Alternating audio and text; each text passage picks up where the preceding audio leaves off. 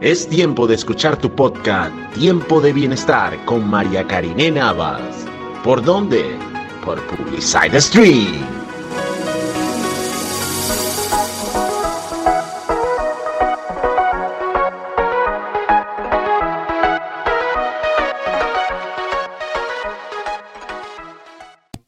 En tiempo de bienestar nos tomamos un tiempo con los expertos. Continuamos en tiempo de bienestar y así es, ha llegado el momento de conversar con los expertos. Y el día de hoy estamos conversando de la dieta paleo o la dieta paleolítica. Y esta dieta por ser mm, precisamente o que data y o los fundamentos de esta dieta se basan en la dieta inicial de los primeros hombres habitando sobre la Tierra. En esto consiste este, este tipo de tendencia o este plan de alimentación y es por eso que vamos a conversar el día de hoy con el doctor Emanuel Valera. Él es antropólogo. ¿Y quién mejor que un antropólogo para que nos hable del verdadero origen, las verdaderas características de este plan de alimentación y si desde su experiencia él considera que es viable o sostenible. Yo creo que la palabra es realmente es sostenible este plan de alimentación. Muy buenas tardes, doctor Emanuel. Gracias por acompañarnos el día de hoy. Gracias por eh, abarcar un poquito, dedicarnos un poquito de su tiempo y conversar el día de hoy en tiempo de bienestar de la dieta paleo. Bienvenido. Eh, buenas tardes. Bueno, este, como le decía, bueno, agradecido por este espacio y que me hayan invitado a conversar sobre este tema. Así es. Profe, Bueno, coméntenos caso- un poquito, ajá, de, de la data de esta, de este tipo de dieta, en que, cuál es el en sí el origen de una dieta paleolítica, las características de una dieta paleolítica. Bueno, de forma general, eh, la dieta paleo, la dieta paleolítica actual, fundamenta sus ideas en, en la dieta que se tenía en el paleolítico como periodo de la historia humana. Así es. En este caso, en, en- en el paleolítico está dividido en varios, varias etapas. Entonces, básicamente, eh, sería la edad de la piedra, o sea, que, que fue antes de lo que sería la invención de la agricultura como sistema de provisión de alimentos. Correcto, correcto. En este caso, el, el paleolítico más o menos lo podríamos ubicar como de hace como 2,5 millones de años Ismael. hasta aproximadamente 12.000 o 10.000 años, que es cuando se marca el, el tiempo de la aparición de la agricultura en nuestras poblaciones. Correcto. Entonces, cuando, si observamos desde el punto de vista eh, paleoantropológico, eh, dos- 2.5 millones de años nos ubica eh, a un, un tiempo donde estaban todavía formas australopitecinas, es decir, los australopithecus, que son parte de nuestro registro evolutivo, y los primeros homos. Correcto. O sea, desde ese tiempo empezaron a aparecer desde el Homo habilis, Homo erectus, Homo ergaster, que son la forma de los primeros homininos, que o sea, tienen que ver con, con la aparición de la utilización de herramientas, eh, en especial herramientas políticas. Así es, Este, es, herramientas que servían, desarrollo- correcto, herramientas que servían entonces para la recolección, para la caza de, para la casa, del alimento. Más que todo para la casa, porque eran bifaces, este, algunos raspadores para la ropa, para Correcto. la vestimenta, para la, la elaboración, la confección de, de, de vestimenta. Y claro, estaban relacionados, su dieta estaba relacionada a la recolección y a la caza solamente. O sea, no Correcto. había mm, procesos de producción estacionaria, sino la mayoría tenían una forma de vida nómada, Correcto. pese a que sí tenían ciertos sitios de residencia localizada en algunos espacios, pero este, que iban movilizándose continuamente.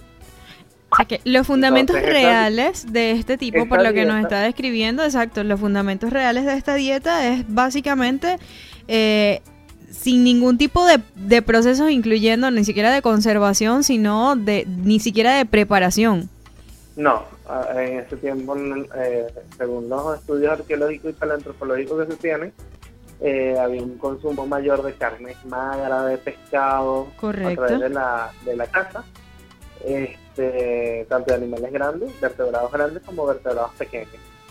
En el caso de, de los frutos, o eran frutos secos, frutos que pudieran recolectar de forma directa, sin tener ningún tipo de proceso de, de cultivo, de siembra y cultivo eh, desde, el, desde humano, sino que en la misma naturaleza estaban ya los árboles frutales o este, en el caso de alguna, algunos tubérculos también consumían, pero este, no de forma sistemática, no estaban sembrados y cultivados de forma sistemática como en la actualidad. Correcto.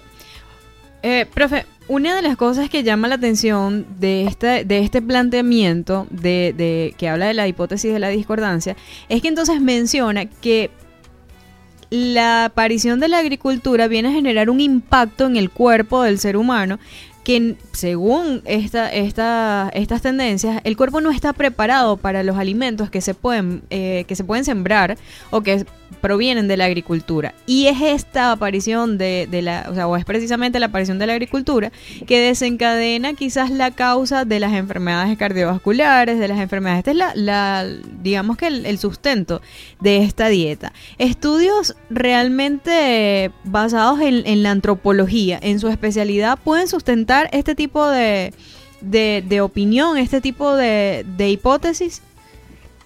Bueno, este allí, allí hay una discusión importante Ajá. porque en- entiendo que en la dieta paleo hay como una ruptura con el consumo de los almidones. Totalmente, totalmente. ¿no? Entonces, pero si observamos, los tubérculos también tienen almidón. Correcto.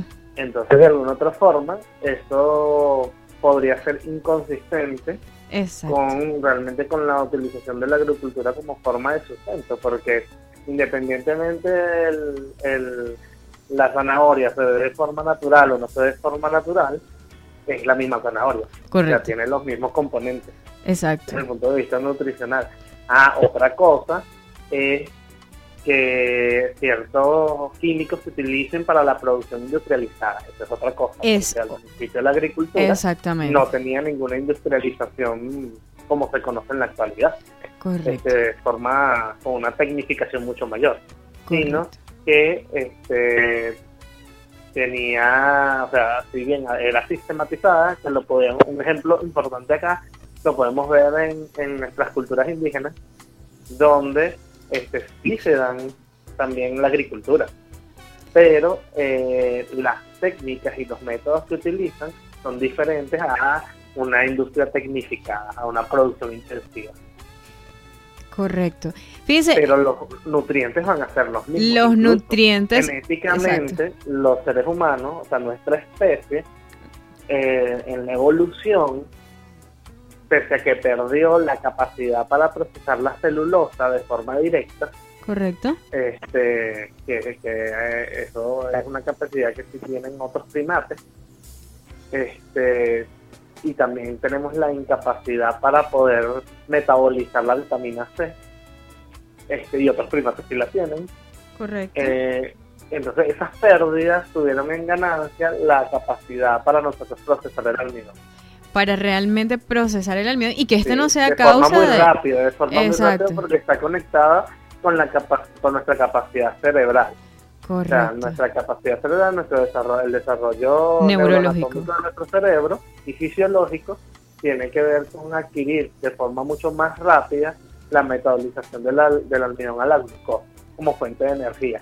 como principal. Eso es un aspecto muy importante que han mencionado y es precisamente que entonces el almidón y eh, este hablando de la glucosa o los carbohidratos en términos de, de nutrición, de alimentación, se convierten y son hoy por hoy la principal fuente de energía para nuestro organismo.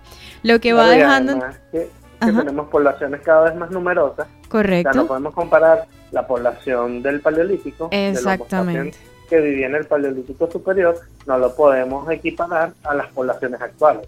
Correcto. O sea que además hay una demanda muy amplia que no permite ni siquiera tener una, una producción este, Masiva de alimentos de esta forma. masiva de alimentos bajo ese esquema. Correcto, correcto. Por ejemplo, bajo el esquema, incluso el esquema tradicional, las comunidades indígenas sustenta su población porque son poblaciones que realmente no son tan amplias, Correcto. poblaciones que se quedan reducidas a comparación de la de las ciudades.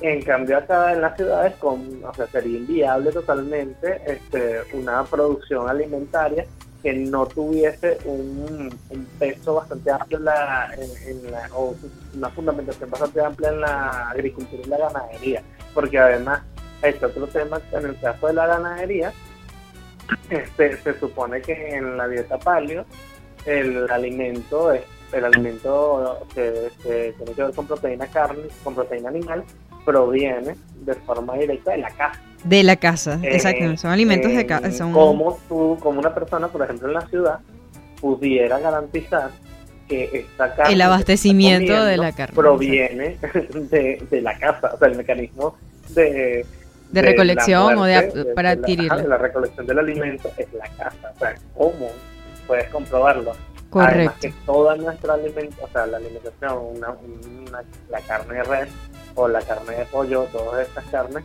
este, cuando no las compras en una carnicería, todos sabemos que provienen de la producción en, en masa, En masa. a través de la ganadería. De criaderos Porque agrícolas, además correcto. Dice que hay una, un- está leyendo un artículo donde había como una incongruencia porque decía que las, los animales, las carnes de los animales que ellos se, de los que ellos se debían alimentar tenían que eh, consumir pasto.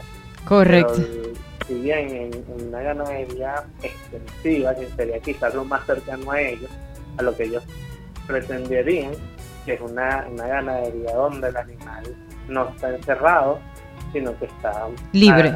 libre. Este, que se- quizás eso, eso sería el mayor acercamiento que pudieran tener. Correcto. garantizar que, que las carnes que ellos consumen provengan de ganadería extensiva. Así es. Así Este, es. que sí, ahí sí tendría un, un- como un punto de referencia. Embargo, aspectos este, tan sí, importantes que, que, que van lamentablemente dejando de lado la, quizás toda la sustentabilidad de este tipo de, de planes de alimentación y no son más que tendencias. Lamentablemente se convierten entonces este tipo de sustento, este tipo de explicación que usted nos está dando el día de hoy. Entonces eh, nos viene a demostrar que existen muchos planes que sí eh, ofrecen beneficios, ofrecen este múltiples em, resultados entre comillas de la pérdida de peso, porque está muy enfocada en la pérdida de peso, pero que muy por el contrario de ser viables, este, este tipo de sustento del- de mano de los expertos nos viene a demostrar que no son más que tendencias y que es muy difícil mantener un plan de alimentación, por ejemplo, en este caso la dieta paleo, tal como Claro, nos decía, exacto. profe, a, a nivel de ciudad, totalmente incompatible con, con la realidad. Claro, porque es, es una dieta que, es muy estricta en Correcto. cuanto a- al origen, al origen Exacto. del alimento. A sus fundamentos reales. Entonces, si bien pues, sí puede traer beneficios, porque obviamente el consumo de, de la proteína animal y de los frutos secos son una, también son fuentes de energía y, y los tubérculos, porque habla mucho de los tubérculos, pero Correcto. que también en algunas dietas que vi utilizaban la- la- el método de cocción era el vapor, pero en este tiempo, o sea, si se quieren No había el vapor. en supuestamente la alimentación de no solamente pueden basarse en el alimento per se, sino en la forma de el método de cocción del alimento. El método de la utilización del fuego ya se, ya se tenía. porque Ya el- otra pues, forma de... Hace más Exacto. de un millón de años se utilizaba, pero la forma de cocción era el asado de forma de manera directa. Correcto. Era colocar la carne directamente en la brasa, en el fuego. Exactamente. Eh, no. Que ni no siquiera había- los procesos de cocción estaban, eh, que hoy en día utilizamos, estaban contemplados dentro de esta alimentación. No, porque los procesos de cocción contemplados incluso eh, a través de vasijas vinieron un poco después. Con la aparición de la agricultura. Excelente, muchísimas gracias por acompañarnos el día de hoy, profesor Emanuel. Para mí siempre ha sido un placer conversar con ustedes, todo, todo, todo un honor, de verdad que sí, muy enriquecedoras las conversaciones, muy enriquecedora esta participación de usted en nuestro programa Tiempo de Bienestar. Muchísimas gracias de nuevo por acompañarnos. Me gustaría que nos converse un poco de sus contactos de este un curso que viene muy pronto, tiene un curso bien interesante. Me gustaría que nos mencione algo de esto, dónde podemos encontrarlo, dónde va a ser este curso. Bueno, este, ahorita nosotros tenemos dos cursos programados. eh, Excelente. desde la Sociedad Venezolana de Antropología Física. El primero es el día 19. 19 de eh, marzo. Por lo menos la sesión presencial, 19 de marzo. Este, el sábado en los espacios de la sala de disección de la Cátedra de Anatomía Normal de la Escuela de Medicina Dr. José María Vargas. Ok, en la este, la escuela. Vargas. Ajá. Este, y bueno, allí es el curso básico de antropología forense. Curso básico dos- de antropología forense. Esto va a ser en la Universidad Central, en la Escuela Vargas de acá de la, de la Universidad Central de Venezuela. Curso básico de antropología forense. Qué interesante. Entonces en nuestra página, www.sovena.gindo.com Ok, yo las voy a- las- se las puedo hacer llegar a través de mis Ajá, redes. O nos Muy bien. pueden buscar también por, por Instagram, eh, arroba sovenacd, este, y allí nosotros colocamos la publicidad y el segundo curso, que es como un nivel mayor, Ok. este, lo vamos a realizar en en la vía, en la carretera, una finca en la carretera Café Callapa, Café Capaya, Ok. hacia, hacia- al municipio de Acevedo, este, que es el curso de arqueología, antropología y entomología forense, que es, un, es como la vers- este, eh, el primero es la, el trabajo de laboratorio. Y luego El la parte de práctica. Excelente, qué interesante. Bueno, nos, nos repite por favor la, la cuenta de Instagram donde lo pueden encontrar. Sobenaz, con S al final, Sobenas. CD, Sobenaz, CD. Perfecto. Sobenas CD, arroba, eh, arroba en Instagram para que vean más de este curso de antropología forense. Bien interesante, estoy seguro que muchos de los que nos están escuchando se pueden interesar en este curso. Muchísimas gracias, profesor, por participar. Las puertas de tiempo, los micrófonos y las puertas también para... mm, para este, para este espacio, para tiempo de bienestar, siempre están abiertas para notificarnos de estos cursos y por supuesto para su valiosa colaboración en tiempo con los expertos. Muchísimas gracias. Vamos a escuchar Vale, publicidad y ya regresamos con más de tiempo de bienestar a través de Top 88.5 FM que conecta contigo.